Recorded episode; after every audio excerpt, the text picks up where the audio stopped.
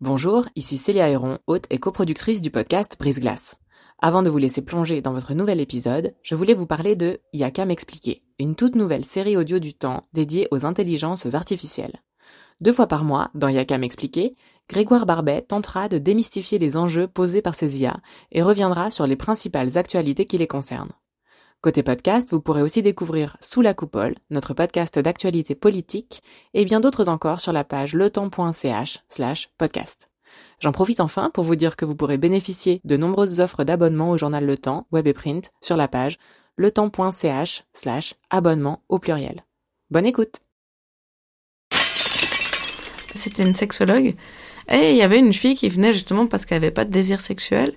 Puis elle lui dit Ah, masturbez-vous jusqu'à ce que ça vienne regarder des films porno jusqu'à que ça. C'est quand même fou, enfin, d'imposer aux autres quelque chose qu'ils ont peut-être pas besoin, en fait.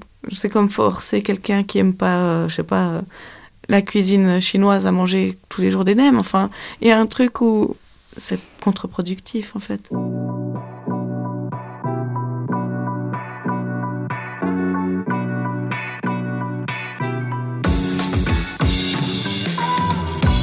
Bienvenue dans Brise Glace un podcast du temps qui s'intéresse à tout ce qu'on n'ose ni dire ni demander aux gens qui nous entourent. Pour ce premier podcast, on a eu envie de plonger, tête la première, dans tous les sujets qu'on évite soigneusement lors des conversations polies, ces sujets qui dérangent parce qu'ils nous mettent face à nos préjugés. On s'est tous demandé un jour si notre euh, sexualité était normale. Peut-être parce qu'on avait lu quelque part qu'il fallait faire l'amour tant de fois par semaine pour une sexualité saine, ou fallait prendre sur nous pour raviver la flamme. Louisa, 30 ans, elle est asexuelle. Ça veut dire que elle n'est attirée par personne, euh, jamais, à peu près, et elle le vit très bien. Elle a fait son coming out il y a six mois, après des années de doutes et de questionnements. Ça fait un moment que je me pose la question, que je me sur tout ce qui est sexualité, et puis je crois que récemment j'ai réussi à mettre le doigt dessus en fait. J'ai l'impression que cette asexualité, elle commençait à bouillonner en moi, puis elle voulait sortir. Alors ça sortait vraiment de façon assez... Euh, vraiment euh, très forte. Autant quand j'étais très très amoureuse, l'acte me demandait moins, parce que ben, j'avais ce besoin, cette envie de connexion, qu'elle soit pas sexuelle, mais qui se crée, ben, comme j'avais pas encore mis le doigt dessus, via quand même un échange corporel. Mais après, quand j'ai vu que bah, c'était un garçon que j'aimais bien, mais j'étais pas amoureuse de lui. Alors le sexe, ça me demandait. C'était trop de me demander, vraiment. Il avait un chat, et puis je, dès que le chat venait, quand j'étais yes, sauvé par le gong. Mais je pense qu'il sentait.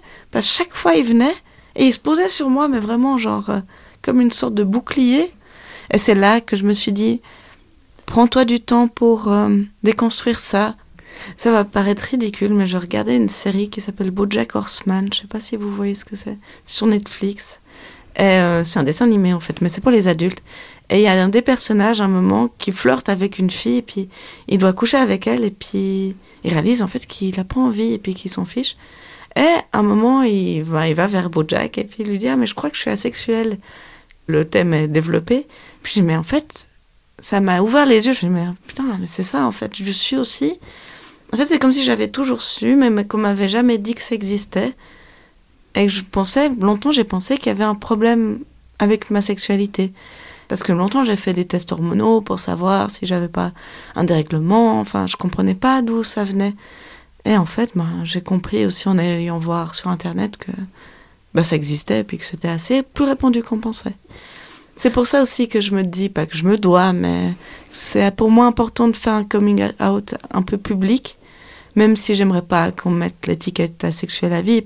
Je pense que c'est important quand même d'en parler, puis d'en parler sans tabou. Et puis souvent on me dit ah mais si tu veux témoigner anonymement, et puis je me dis ah mais non mais ce serait contre-productif parce que ce serait témoigner de quelque chose dont on doit être fier et puis ok, mais anonymement du coup. Puis après je comprends les gens qui n'ont pas envie de le faire parce que c'est vraiment quelque chose de très intime et puis ils se disent aussi ça regarde que moi. Mais en fait moi je me dis que l'ayant fait sur les réseaux sociaux, puis ayant remarqué que ça libérait certaines personnes, je me suis dit, mais je suis contente de l'avoir fait pour moi, parce que ça m'a beaucoup libérée, mais aussi pour les autres en fait. Vous parliez à l'instant d'un coming out. Est-ce que vous pouvez nous dire un peu comment ça s'est passé ce, ce jour-là, entre guillemets, ce coming out? Vous l'avez fait auprès de, de, vos proches, vos parents ou... euh, Non, mes parents pas. Bon, mon père est décédé, puis ma mère, euh, je lui parle pas tellement de, de ça. Mais en fait, j'avais besoin de plus me mentir à moi-même. C'est comme si pendant longtemps je m'étais menti à moi-même en disant ah mais en fait peut-être que t'es quelqu'un de sexuel mais c'est compliqué et puis en fait j'avais besoin de dire non mais toi ça t'intéresse pas ça t'a jamais intéressé. Fais pas semblant enfin libère-toi de ce truc je pense que c'était vraiment face à moi. Et j'en ai parlé aussi à un ami qui est prof de yoga. Et puis je lui ai dit ah, mais est-ce que tu penses que je devrais aller voir un psy? Putain, pourquoi tu irais voir un psy enfin c'est comme dire à quelqu'un qui est homo me va voir un psy c'est un peu genre mais non enfin je suis très bien avec si j'en souffrais je pense qu'il y a des gens qui en souffrent et du coup, c'est cool d'aller voir un psy, mais tant que ça pose pas de problème, euh, ni à soi-même, ni aux autres. J'écoutais un podcast tout à l'heure sur euh, France Inter, et c'était une sexologue. Et il y avait une fille qui venait justement parce qu'elle avait pas de désir sexuel. Puis elle lui dit Ah, masturbez-vous tous les jours. Enfin, il y avait des conseils où je me Si on me disait ça, je crois que je tomberais. Enfin, peut-être cette fille est asexuelle, et puis on lui dit genre Masturbez-vous jusqu'à ce que ça vienne. Regardez des films porno jusqu'à ce que ça vienne. Dis, c'est quand même fou, enfin, d'imposer aux autres quelque chose qu'ils ont peut-être pas besoin, en fait, parce que tout le monde est fait différemment. euh.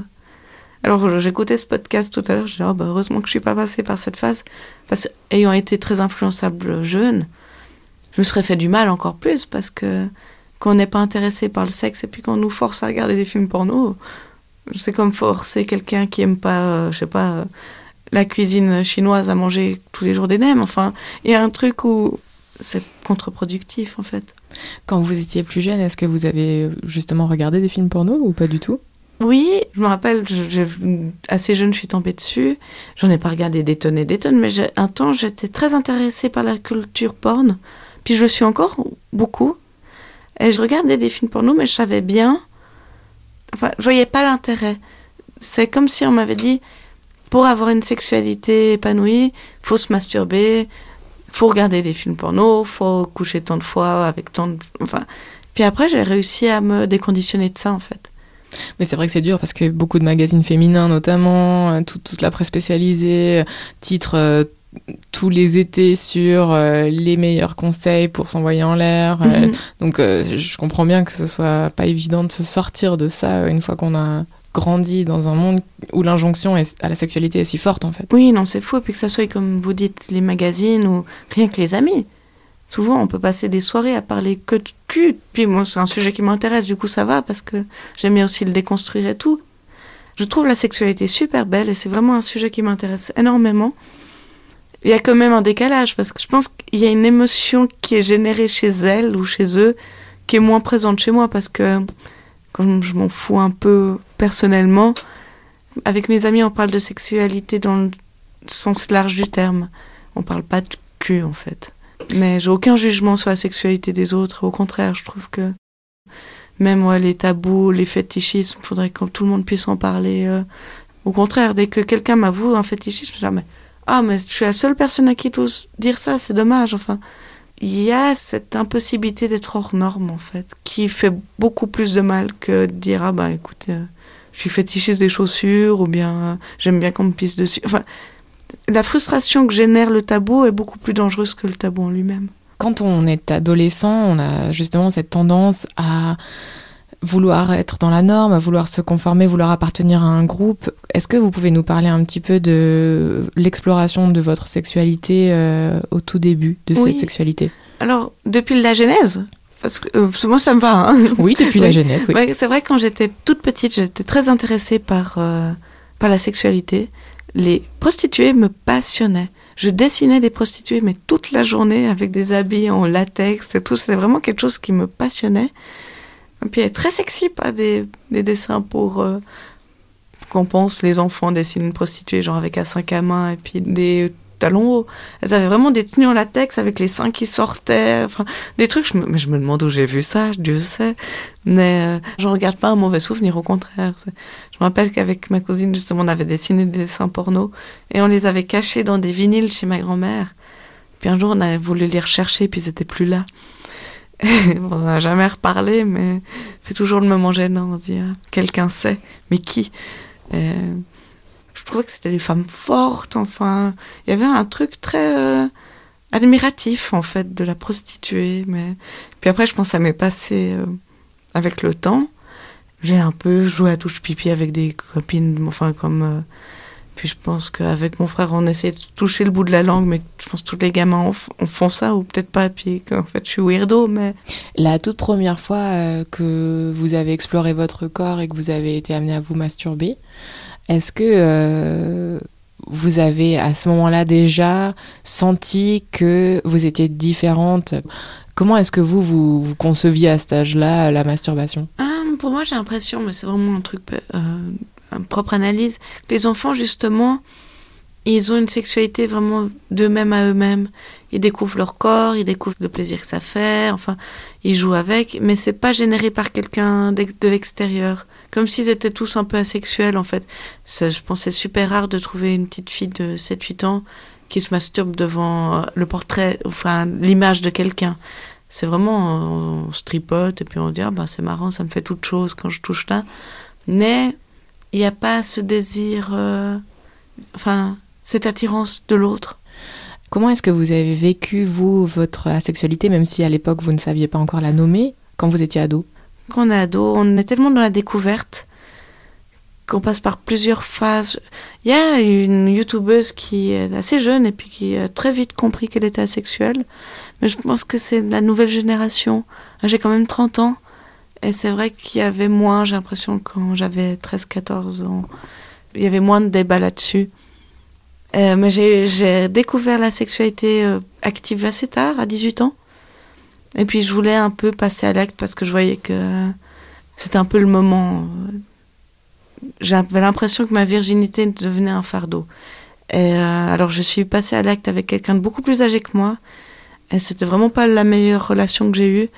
Je voyais que lui, il s'en fichait en fait complètement. Il était très content de tomber sur une jeune fille euh, qui voulait bien euh, essayer des choses. Et puis, rétrospectivement, quand je vois maintenant que j'ai l'âge de cette personne, je me dis, mais c'était pas cool en fait. Quand j'avais 18 ans et puis lui 30, je me dis, mais c'est. Il n'y a pas de souci. Enfin, je voyais pas le côté un peu euh, prise de pouvoir en fait. Au début, je voulais. Puis pendant, je me suis dit peut-être un peu genre ah, euh, ça craint. Je pense qu'on sent quand quelqu'un n'est pas consentant, mais rien que dans l'attitude, euh, quand quelqu'un est plus dans le truc ou qu'il est en train de souffrir ou, bien qu'il est ailleurs, on n'a pas besoin d'un nom clair euh, pour voir que l'autre il est plus à l'aise. Je pense que cette personne peut-être l'a pas remarqué parce que des fois, peut-être qu'il était tellement dans l'action qu'il n'a pas vu que moi j'étais ailleurs. Mais dès que je parle à des copines d'expérience, première expérience, c'est souvent le même genre d'histoire qui ressortent. Ouais, parce qu'il y a, l'histoire du consentement avec l'autre, il y a aussi l'histoire du consentement envers soi-même, où parfois on s'auto-oblige. Euh, Exactement. Je pense que moi, j'ai surtout été victime du consentement envers moi-même. J'ai justement comme il y avait cette euh, asexualité qui était là, mais sans être encore très là. Je voyais que je me suis beaucoup forcée à faire des choses que j'avais pas envie forcément. C'est un peu l'appétit vient en mangeant moi, souvent, ça venait pas. Et... ça, dès le tout début d'une relation, parce que parfois, on peut aussi se dire que c'est normal qu'au fil d'une relation, le désir s'érode. Mais non, vous, ce que vous décrivez, c'est euh, dès le début, c'était toujours comme ça. C'est souvent dès le début, parce que j'ai rencontré dernièrement un jeune garçon qui me plaisait, mais absolument sur tous les points, je le trouvais génial et tout. Puis, on a passé une super bonne soirée, et puis dès qu'il y a eu le moment où il s'est approché de moi, je me suis dit, ah, ah shit. Alors qu'il me plaisait, même. Mais le moment est arrivé. J'aurais préféré qu'on passe toute la soirée, toute la nuit à rigoler et boire des verres. Bah là, lui, justement, comment est-ce que vous avez amené le sujet? Qu'est-ce que vous avez fait? euh, Lui, c'était un peu compliqué parce que lui, il était déjà pris par quelqu'un d'autre. Et puis, en fait, lui, il n'avait pas envie d'entrer en relation avec moi, quelle qu'elle soit. Mais du coup, j'ai pu lui dire parce que bon, on est, on, est encore euh, amis, enfin, on se voit comme ça. Ça m'a aidé, en fait. Je crois que ça m'a aidé à. Je crois qu'il est tombé vraiment au bon moment pour que la prochaine fois que je rencontre quelqu'un, je puisse le, lui dire avant que je sois confrontée à, à cette sexualité, parce que c'est vrai que je pense, du coup, lui, il a dû trouver étrange, je pense. Mais je lui en ai parlé, puis lui, il avait un peu rien à foutre. Il fait, oh, bah, ok, enfin, pas rien à foutre méprisant, mais il était là. Oh, bah, cool, un peu cool pour toi, quoi. Cool pour toi que tu t'acceptes et, Voilà, que tu en- et que tu exactement. en parles sans tabou, quoi. Voilà. Est-ce qu'il y a euh, des réactions, quand vous l'avez dit autour de vous, qui vous ont étonné, attristé, choqué Pas de mes proches, mais j'ai eu deux réactions qui m'ont choquée. Alors, une, euh, c'était au tout début de mon coming out et j'étais super bien. J'avais dit à mes amis, j'en avais pas encore parlé publiquement. Instant euh, de prévention pour le sida. Et euh, il y a un jeune homme qui vient, ah, mais t'as pas deux secondes, euh, pour... j'ai deux questions à te poser, euh, si ça te dit. euh. Et c'était la première personne à qui j'allais dire. Et il me fait, ah, euh, première question, est-ce que t'aimes faire l'amour Comme tout le monde t'aime faire l'amour. Hein. Et puis je fais, ah bah ça tombe bien parce que moi en fait je suis asexuelle. Puis il me dit, mais tu veux pas le numéro euh, de Stop Suicide? Non, mais passe ta vie, franchement, euh, si t'aimes pas faire l'amour, euh, ça doit être la déprime. Et puis il me redit, je te donne le numéro de Stop Suicide. Et ça m'a tellement émue. Je lui dis, mais tu peux pas dire ça à, quelqu'un d'asexuel, enfin tu peux pas dire ça à qui que ce soit. C'est comme si tu disais à quelqu'un d'homo, Eh, tu veux pas aller te suicider parce que... Enfin, je fais pas le lien parce que je sais que la communauté homosexuelle c'est beaucoup plus difficile. Ils sont tout le temps plus face à justement des jugements. Enfin, c'est pas du tout le même combat. Mais de dire ça, enfin, j'ai trouvé d'une violence. Je suis rentrée chez moi et je pense que j'ai crié, j'ai pleuré. Ça faisait des mois que j'avais pas pleuré. Et ça m'a foutu dans une rage folle, en fait. Cette injustice, en fait. C'était la première fois que je faisais mon coming out à quelqu'un euh, d'inconnu. Et je m'en suis pris plein la face. C'était d'une violence, en fait, ce jugement. J'ai écrit à mon frère qui était tu sais, des cons, il y en a partout. Et puis après, j'en ai parlé à une copine qui m'a dit ah, écris-leur, dis-leur que c'est inadmissible. En soi, je crois qu'elle a raison. Puis après, en fait, je me suis dit euh, il a fait un gag qui est mal passé. Enfin, je pense qu'il s'est senti encore plus con que moi après. Parce qu'il a vu que j'étais tout émue. Mais le truc drôle, c'est que trois jours plus tard, je l'ai recroisé. Puis il m'a fait Hé, t'as pas deux secondes j'ai dit non, je crois que j'ai donné, franchement. Et puis ça, c'était un des trucs les plus violents. Puis aussi un truc très violent, une connaissance, presque un ami, qui m'a dit Ah, mais vous, les asexuels, c'est pas grave si on vous viole, parce que de toute façon, ça vous fait rien. Et j'étais là un peu. C'était un peu de l'humour trash, un peu genre. J'étais un peu. Euh, ouais, enfin, personne n'aimerait être violé, que tu sois asexuel ou très sexuel. Mais je trouvais ça un peu too much. Et Je crois que certaines personnes, en faisant encore d'être pris par la main, en fait, pour eux, c'est évident que c'est possible. Mais on les a tellement habitués que ça le soit pas, qu'ils disent des trucs complètement bateaux, sans aller chercher en eux-mêmes des réflexions par rapport à ce qu'ils ressentent là-dessus, en fait. Ma cousine, qui est aussi ma meilleure amie, à un moment, une fois, elle m'a dit, euh, alors qu'elle, elle est, plutôt, euh, elle est très sexuelle. Et puis elle m'a dit, ah ouais, moi je me suis aussi demandé si j'étais pas sexuelle, parce que bon, j'avais pas envie, et puis, euh, genre un peu, je vois ce que tu traverses. Enfin, c'est peut-être pas ça qu'elle voulait dire, mais moi je l'ai ressenti comme ça parce que c'était en plein coming out. Puis peut-être c'est pas du tout ça qu'elle voulait dire. Si elle m'écoute, qu'elle me juge pas. Mais en fait, je me suis dit, mais c'est pas du tout le même combat parce que moi, c'est vrai que en tant qu'asexuel, ben, c'est tout un parcours de vie que je vais devoir construire, en fait, de rencontrer quelqu'un qui l'accepte. Et puis, c'est vraiment aussi déconstruire, se dire, mais peut-être que jamais de ma vie, j'ai rencontré quelqu'un qui me plaira et qui, en plus, acceptera cette différence. Tandis qu'on a une perte de libido, tout d'un coup, on rencontre quelqu'un dont on tombe fou amoureux, puis ça revient. Tandis que moi, c'est quelque chose qui m'a toujours accompagnée. Et puis maintenant que j'ai accepté, il faut que les autres l'acceptent aussi. Mais en même temps, je sais que peut-être qu'un jour, tout d'un coup, peut-être je vais rencontrer quelqu'un et puis je sais pas d'où ça sortirait, j'aurais super envie de lui ou d'elle. La vie, c'est ça qui est beau aussi, c'est que c'est fluide en fait. Là, on m'a écrit dernièrement, ouais, j'ai fait vœu de célibat, mais en même temps, j'ai une fille, euh, je suis une, une sex friends. Mais euh, je vois ce que tu traces. C'est pas du tout pareil. C'est presque le contraire en fait. Moi, j'ai pas fait vœu de célibat. C'est juste que je suis comme ça, quoi. Comment vous envisagez vos relations à l'avenir? Est-ce que euh, donc on, on a bien compris qu'on peut dissocier la vie sexuelle de la vie de couple Mhm. et tout à fait euh, passer sa vie dans une relation, disons amoureuse, Ouais. sans qu'il y ait une part importante de sexualité qui fasse euh, partie intégrante de cette vie amoureuse. Euh, comment est-ce que vous vous envisagez l'avenir? Euh, je sais pas, je suis pas tellement à me projeter. Je me dis, chaque rencontre est tellement différente que qu'on verra bien. Mais je sais que pas mal d'asexuels. Il y a beaucoup ce débat dans la communauté, genre des gens qui sont euh, en couple et qui prennent sur eux, puis de temps en temps, ben bah, qui couchent avec leur partenaire bah, parce qu'ils les aiment aussi, rien qu'une sorte de don de soi et puis d'envie de, de rapprochement. Et d'autres qui sont dans des couples libres, justement, qui sont avec quelqu'un mais qui le laissent aller voir ailleurs. Et d'autres qui sont avec quelqu'un qui accepte complètement et puis qui n'ont pas de rapport. Il y a tellement de facettes. Avec mon ancien conjoint, on pratiquait le tantra. Et puis c'est plus de l'ordre du massage ou d'échange d'énergie. Et c'est pas forcément avec de la pénétration ni sexuelle. Mais c'est aussi un échange euh, physique en fait.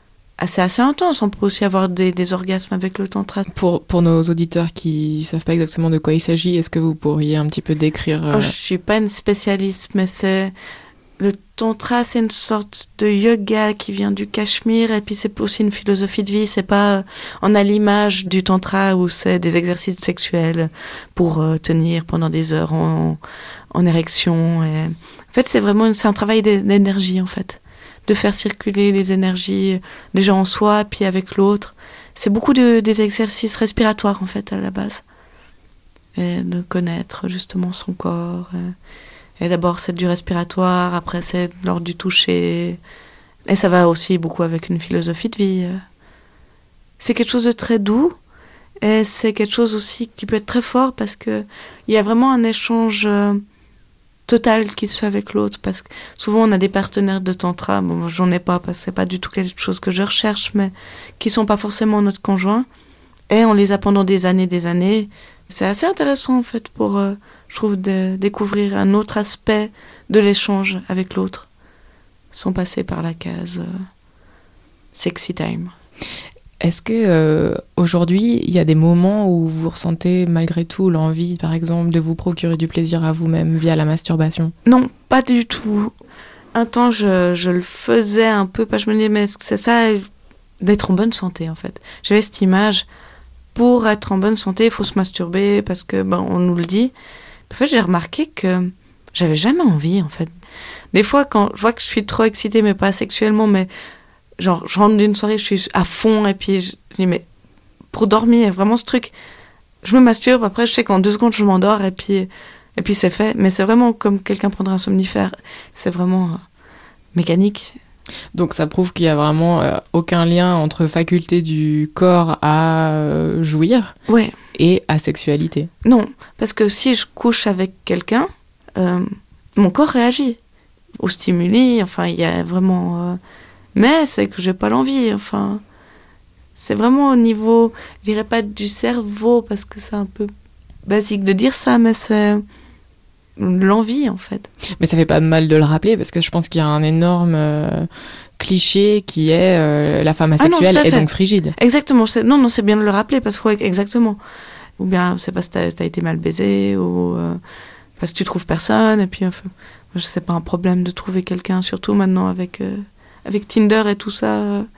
franchement, si on a envie de tirer un coup, ouais, il y a aucun lien en fait. En ce moment, vous êtes en couple? Je l'ai été il y a une année, puis euh, mon copain est parti. Après, j'ai eu une, sorte d'histoire euh, pendant quelques mois. Puis en fait, là, j'étais déjà en train de voir que c'était pas ça du tout. Je vois que maintenant, comme euh, je suis bien avec moi-même, j'aurais pas envie de me mettre avec quelqu'un par défaut euh, pour être en couple. Le couple m'intéresse pas forcément. La vie est faite de rencontres qui viennent et puis qui passent. Mais je cherche pas du tout à être en couple. Et puis je cherche pas du tout à être célibataire. C'est vraiment. Je crois que je me contente assez bien de ce qui se présente. Est-ce qu'on vous dit parfois, euh, mais c'est probablement parce que euh, t'as pas trouvé ton identité sexuelle? Non, non, on me l'a très peu fait. On me l'a pas du tout sorti, en fait. Mais je me suis demandé, quand j'ai commencé à voir que les garçons m'attiraient pas, je me suis dit, ah, mais peut-être que c'est les filles qui m'attirent. Puis enfin, je me suis dit, non, les garçons m'attirent. Vraiment, leur beauté m'émeut, tout, mais enfin, c'est les garçons avec qui j'ai envie d'entrer en relation amoureuse, mais. Et c'est là que je me suis dit, mais en fait, je suis pas. C'est pas que je suis homo, c'est que. C'est juste que je suis asexuelle, en fait. Et quand vous dites, pour rentrer vraiment dans le vif du sujet, leur beauté m'émeut, quel genre de contact vous, vous chercheriez alors avec la personne, par exemple, qui vous plaît, qui vous séduit, que vous trouvez charmante? Euh, J'aime bien, je sais pas, j'allais dire tripoter le visage des gens, mais ça fait un peu creepy. Non, j'aime, je suis quelqu'un d'assez euh, tactile, mais je pense que je peux me satisfaire justement de, de papouille, de massage, du toucher en fait. En fait, je crois que c'est vraiment quand il y a de l'ordre de l'excitation sexuelle, c'est là où pour moi ça devient un terrain glissant parce que ça me bloque en fait. Pas, pas ça me bloque, ça me traumatise, mais ça, comme ça m'intéresse pas, j'ai l'impression d'être prise dans un jeu qui me convient pas. C'est comme si elle n'avait pas sa place avec moi en fait. Des fois j'avais ressenti comme si euh, quelqu'un qui voulait coucher avec moi, j'avais l'impression que c'était comme quelqu'un qui voudrait coucher avec un, pas un enfant, mais que moi j'ai pas ce désir sexuel. Il y a une sorte de la connexion se fait pas et pour moi c'est assez perturbant. Puis je pense pas personne en face aussi. Bon après moi j'ai appris à faire semblant et, et ça j'ai plus envie en fait. Mon dernier copain justement avec qui je faisais du tantra, quand il m'a quitté, il m'a dit une des dernières phrases qu'il m'a dit, il me dit mais tu verras, il faut que tu comprennes que on peut t'aimer sans avoir envie de coucher avec toi. À l'époque, je pensais que c'était un peu genre fous-moi la paix. Et puis en fait, je pense qu'il avait bien senti que pour moi, c'était pas naturel. Et puis plusieurs fois, il m'avait dit, euh, il avait remarqué que je sollicitais pas beaucoup. Je sollicite pas le partenaire parce que comme j'y pense pas, euh, ou bien je sollicite trop parce que je me dis mais faut que je fasse tant, une sorte de quota. Mais maintenant, je ferai plus. Enfin, je vois que c'est dur de se déconditionner de trucs, mais une fois que c'est fait, euh, on retombe pas tellement dans les mêmes panneaux. Enfin, je dis ça, puis euh, on sait jamais. Pourquoi est-ce que vous pensez aujourd'hui que c'est si important d'en parler, enfin? Euh, Je pense que c'est bien d'en parler parce que ça libère les gens, en fait. Moi, je vois que ça m'a beaucoup libéré, puis je me dis si ça peut libérer d'autres gens. Puis aussi pour que les gens se rendent compte que tout le monde est différent. Pour éviter aussi des réactions comme j'ai eu droit. Et pour que les gens se rendent compte que tout est vraiment, j'insiste beaucoup là-dessus, mais que tout est fluide et que c'est ok euh, de passer par plusieurs étapes dans la vie et d'en parler, ça fait du bien. Moi, je vois que ça, ça m'a fait du bien et que ça m'a aidé aussi à plus reproduire des schémas que j'avais produits avant et qui me convenaient pas en fait. Quand je me montais à moi-même, je montais aussi aux autres, même si j'avais envie d'eux dans le sens euh, entier du terme il y avait quelque chose qui devait sonner faux en fait. Pour les gens qui nous écoutent et qui se posent peut-être des questions sur leur propre euh, sexualité, sur la sexualité, qu'est-ce que vous aimeriez éventuellement leur dire? Euh, bah, d'être ok avec ça en fait de pas trop se forcer à faire des choses qu'ils n'ont pas envie de faire juste pour être dans une norme. Bah, de s'écouter en fait s'écouter soi-même et puis d'aller voir ce qui nous appartient à nous-mêmes et puis ce que la société nous a fait croire qu'il nous appartenait en fait Merci d'avoir écouté Brise Glace. Je suis Célia Héron et cet épisode a été réalisé en collaboration avec Virginie Nussbaum avant d'être monté et mixé par Adrien Samaki Yablou. Vous pourrez retrouver tous les épisodes de Brise Glace sur le site du Temps sous l'onglet Podcast ou sur iTunes et SoundCloud.